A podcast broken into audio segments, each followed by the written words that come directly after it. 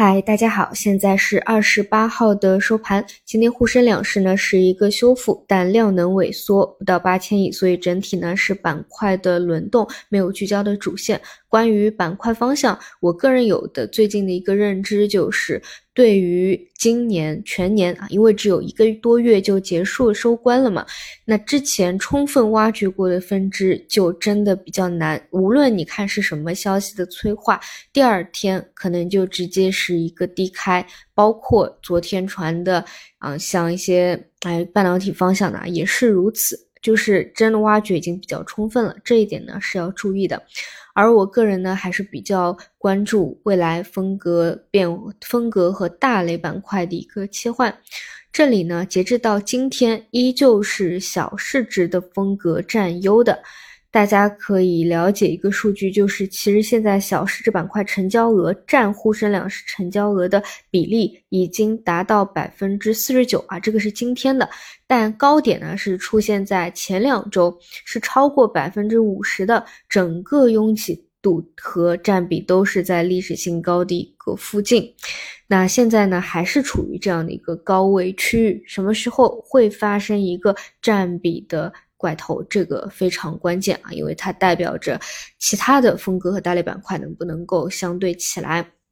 而这个呢，就是要说的第二点，就实际上啊，截至到今天，就说今天早晨吧，因为今天还有一个下探拉升，对不对？那截至到今天早晨，其实你要知道，很多的这种就是呃，现在不占优的啊那些大票权重类，距离。十月份那个探出来的低点就是两千九百二十点那个低点上来，它的涨幅只有百分之一到百分之二了。也就是说，你这个位置哪怕再往下下探一点点，它就是一个创新低的一个节奏。就这两者的。市值风格的变化，对于这一波探底回升，其实影响是挺大的。就比如说，你是压了小市值或者这种北交所的，那正好，哎，这这一波东风就是在了。但如果说是偏大票权重类的，其实是，嗯。比上证指数的这个涨幅都是跑跑输的啊，那么但是呢，我们发现这种小市值的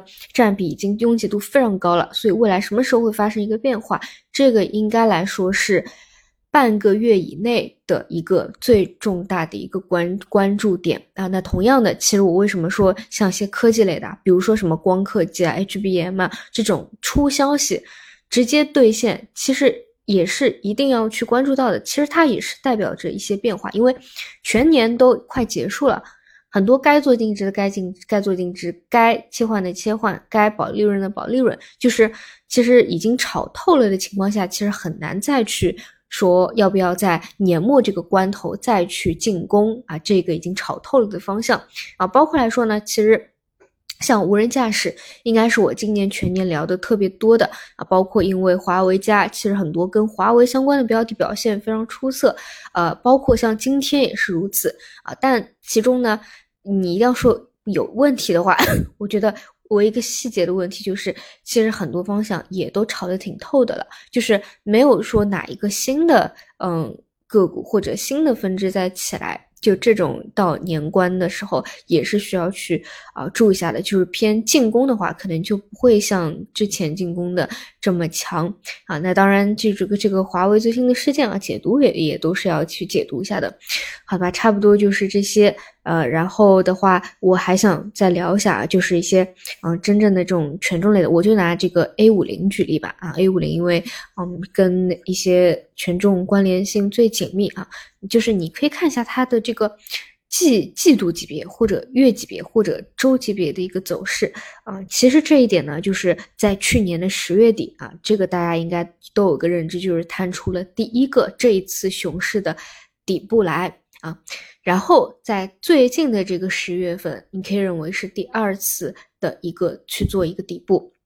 而当中啊，就是以今年的春节为节点，做一个前后的时间点的划分。春节前是第一波探底的反弹一浪，那么春节后，也就是说，我们今年只有前一个月、两个月啊，春节前是有所表现的那一波的超跌反弹，后面就是持续的一个。阴跌啊，那么完成了这个二次探底啊，但是这里到底是不是最后一次？说实话，我觉得到现在你是不能判断的，因为我现在还就是需要去确认的一个点是，到底会不会还有最后一次去打两千六百点的这样一个可能性？那我的思路很简单，就是这里就这个位置能够有非常强力、非常强力的放量的拉升，那这个概率就很小了。但如果说就是真的是像现在一样，量能也不足，然后反复的这样一个阴跌，迟迟的不能有资金在这里去托底，那么这个概率还没有解除掉。那假如说啊，这个不去了，那么这个位置就是一个，呃，今年的这个十月底就是完成，已经完成了这个二次探底，各种这种周级别都是一个背离的。那么这种一旦有这种头也不回的信号。拉升出来，那其实它的一个超跌反弹的这个赔率是很高的，估值本身也是比较低的啊。这个是为什么我觉得一定要去重视未来什么时候会发生风格切换的一个原因啊。但如果说就短期的一两周之内啊，去这个这里的这个就回回升